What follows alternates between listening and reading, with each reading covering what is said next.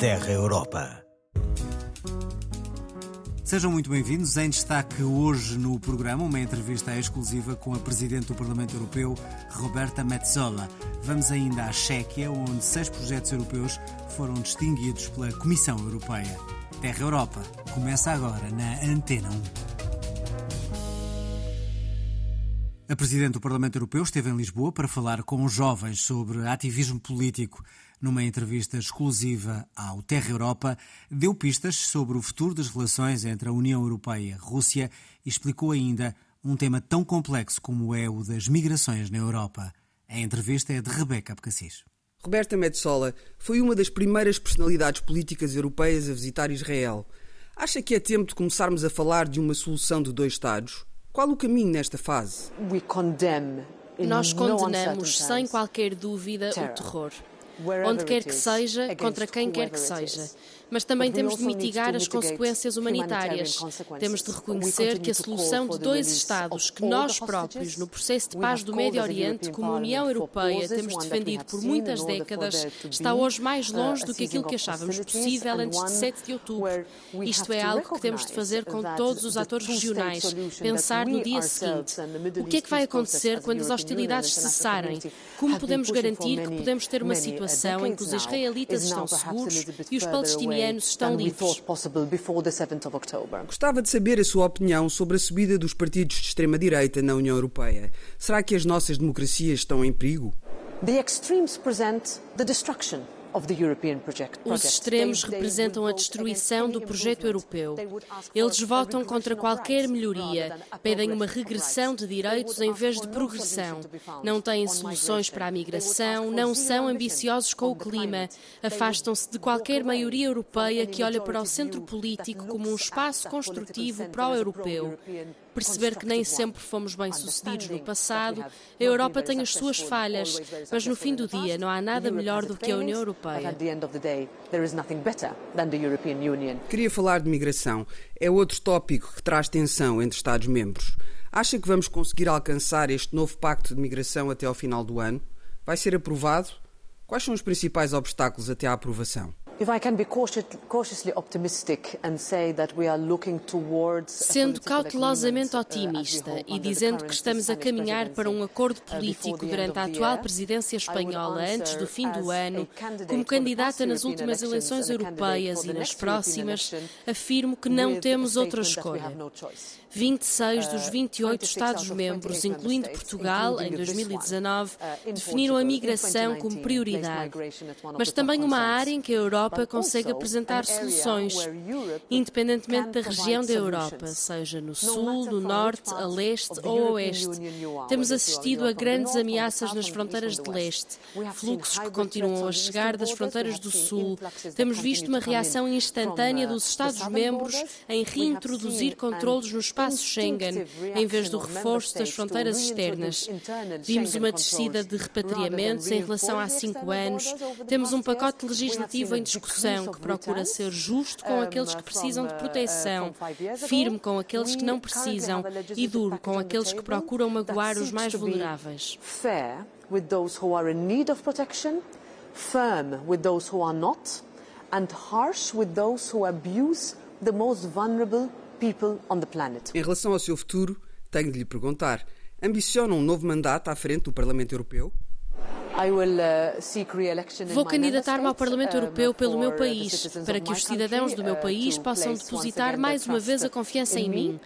Como Presidente do Parlamento Europeu, represento todos os cidadãos europeus, mas são os meus concidadãos que vão escolher se continuo a representá-los ou não durante os próximos cinco anos. E esse é o meu foco por agora. Obrigada, Roberta Metzola.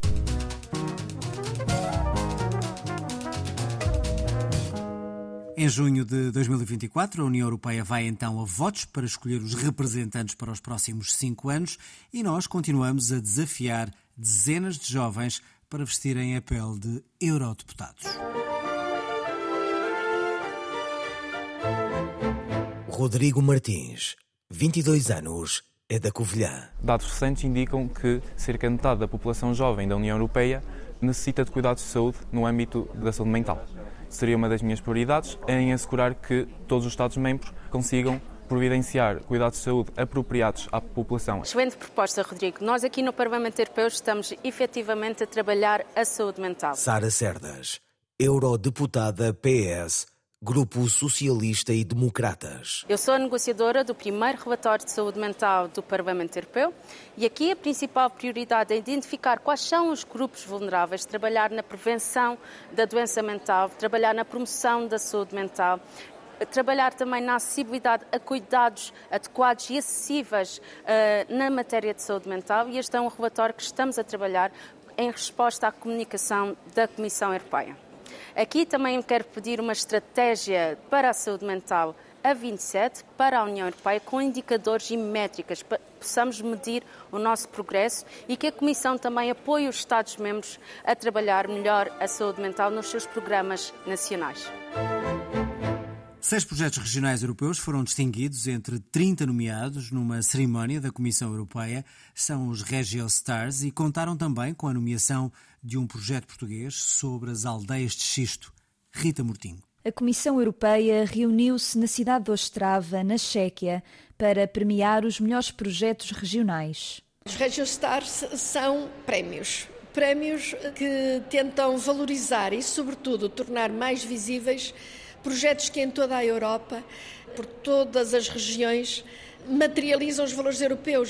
Elisa Ferreira, comissária europeia para a coesão e reformas, partilhou o palco com os 30 finalistas.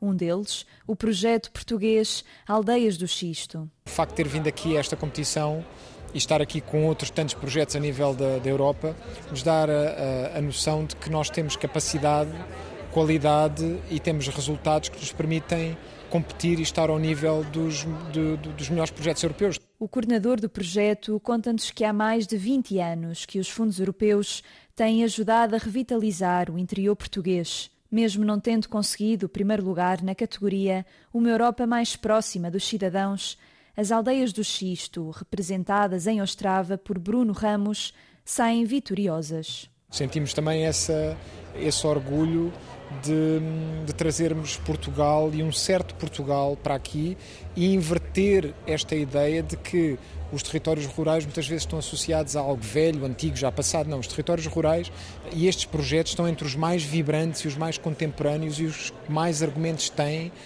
para aquilo que verdadeiramente importa para a sociedade do futuro. Desde 2008 que os Regio Stars permeiam o trabalho das regiões europeias competitividade, inclusão social, partilha, proximidade e sustentabilidade foram as categorias que marcaram esta edição.